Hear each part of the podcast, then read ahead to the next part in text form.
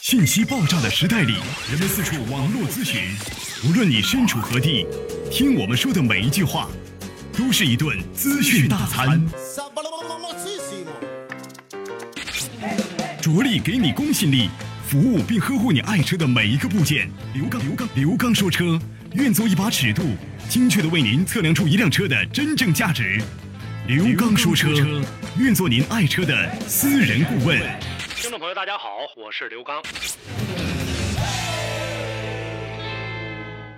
听众朋友，大家好，欢迎大家关注刘刚说车节目。那么在节目进行过程当中，我们就您养车、用车、选车、修车的话题，咱们共同的来进行的实时的讨论交流。多种的互动方式，微信公众平台还有新浪微博，大家可以搜索“刘刚说车”，热线电话幺三三零四三八幺零九零和幺五五六八八幺二幺七七。好，接下来呢，咱们开始今天的节目话题。好，听众朋友，那么今天的节目当中呢，我们想跟大家呢共同的来聊这样的一个话题。那么在我们节目进行过程当中呢，大家呢有哪些问题的话呢，也可以随时参与进来。咱们在今天的节目当中呢，想跟大家呢共同的来聊一聊呢双离合变速箱这样的一个话题。很多车友呢，大家都知道一个问题，说呢我们现在市面上呢有很多种变速箱，那变速箱呢在使用的过程当中。啊，它每一款或者说每一个功能都有不一样的这样的一个，呃，这样的一个性能。但是呢，我们更多的车友呢，大家关注的呢，基本上呢都是呢啊这样的一个变速箱的寿命能使用多久。那么在今天的节目当中，跟大家呢来聊一个呢相对来说比较啊发达的这样的一款变速箱，也就是我们大家关注度也是比较高的，目前市场上技术含量也是比较高的双离合变速箱。想跟大家呢共同来聊一聊呢双离合变速箱的的寿命。那么首先呢，咱们得从这个变速箱的结构上还有材料上来简单讲一讲。其实双离合变速箱很简单，说白了就是两个离合器啊，还有呢这种双套的齿轮变速器，还有换挡执行机构、控制系统等等组合在一起变成了双离合。那么咱们首先呢在使用这种双离合变速箱的时候，当然很宽泛啊，这种双离合变速箱并不是所有的变速箱都是。啊，我接下来要跟大家介绍的这样的一个质量的，因为有一些变速箱，你比如说像什么 DCT 的，或者什么 DSG 的，还有其他的一些呢，这种变速箱，不同品牌的生产出来的这样的一个原材料也就不同。那么我接下来要跟大家呢，先来说一说原材料使用不同。这种变速箱呢，在整个使用的过程当中，原材料一定要属于那种金属抗拉性强度高的这样的材质。才能够呢应用在双离合变速箱上，因为它最主要的零部件呢里面使用的齿轮啊、轴承啊，它这个材料有很多种。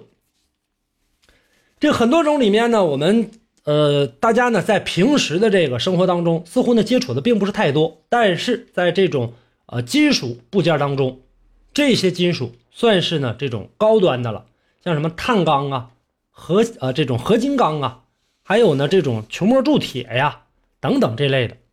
那么其中呢，还有一个呢，渗碳钢，渗漏的渗啊，这个渗碳钢作为变速箱一般是常用的一个材料。为啥用它呢？因为它的金属抗拉伸性比较强。这种钢体呃钢纸呢，一般情况下大概它能达到这种五百兆帕以上。什么概念呢？呃，这么说吧。把它呢做成一个晾衣架，或者是做一个杆儿，你给它放在墙上，两边如果啊比较结实的话，就这根杆子上面挂两台或者三台的这种 SUV 没有问题，它不会断。就这么高的这样的一个强度，所以说呢，它的这个兆帕呢，如果按照换算的话，一兆帕呢基本上能换算成十公斤，那么五百兆帕后面再加个零，达到。五千公斤以上，一个点啊，这是一个点。那刚才我提到说挂，那你挂两三台 SUV，五千公斤能承受住吗？我说只那么一个点。通俗的语言。如果您在养车、用车、选车、修车等方面遇到了哪些困惑，欢迎大家跟我进行沟通交流。独特的视角，互动的方式，微信号码：汽车刘刚的全部拼音。讲车修车十二年，国家二手车高级资格评估师，专业汽车节目主持人刘刚带您走进汽车的世界，通过您的描述，现场为您诊断您爱车的故障所在。刘刚说车，开启您全新的汽车生活。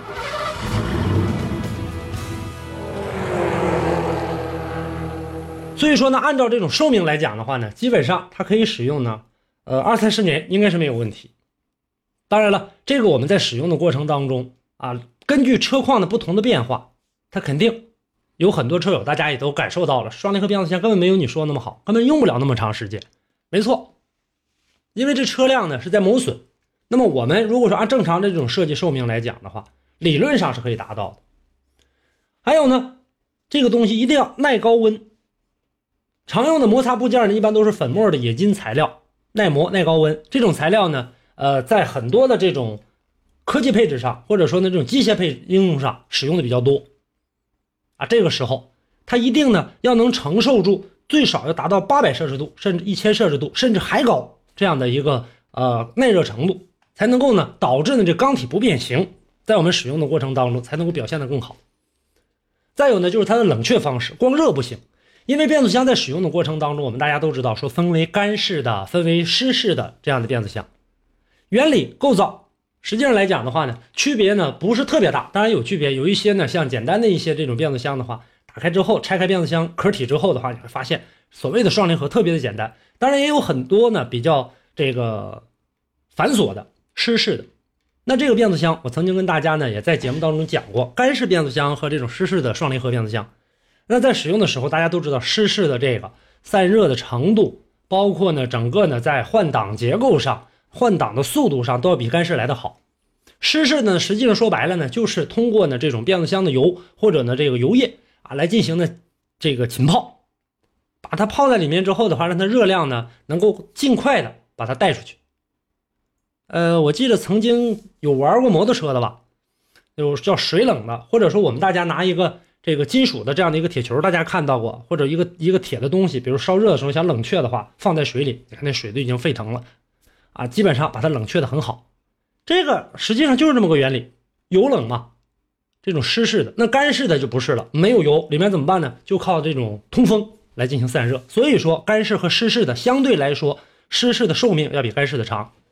那么对于整个离合器部件来讲的话呢，润滑液这一吸热又减少磨损了，所以说寿命就相对来说长一些。那么湿式的那正好反过来，所以说呢，无论从材料、结构、技术角度来讲，双离合变速箱和我们整车的这样的一个用车寿命，理论上来讲的话，基本上是一样的。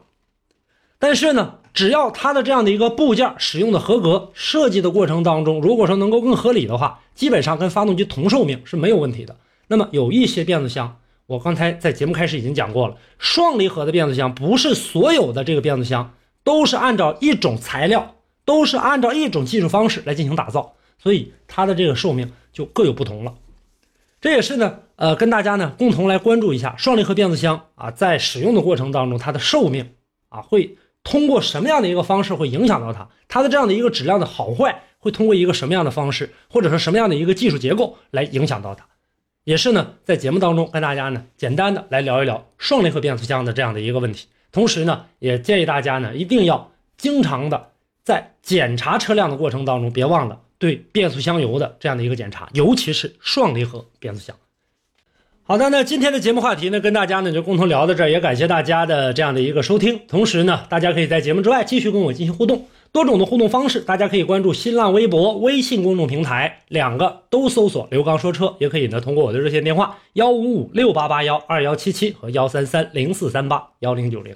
咱们来进行沟通联系。好嘞，今天的节目跟大家呢就聊到这儿，咱们下期节目再见。听众朋友，大家好，欢迎大家呢收听本期的刘刚说车。在节目进行过程当中，我们呢主要针对呢养车、用车、选车、修车方方面面的话题，咱们在节目中展开互动讨论交流。大家可以通过多种的互动方式，微信公众平台、新浪微博两种方式，大家可以搜索“刘刚说车”。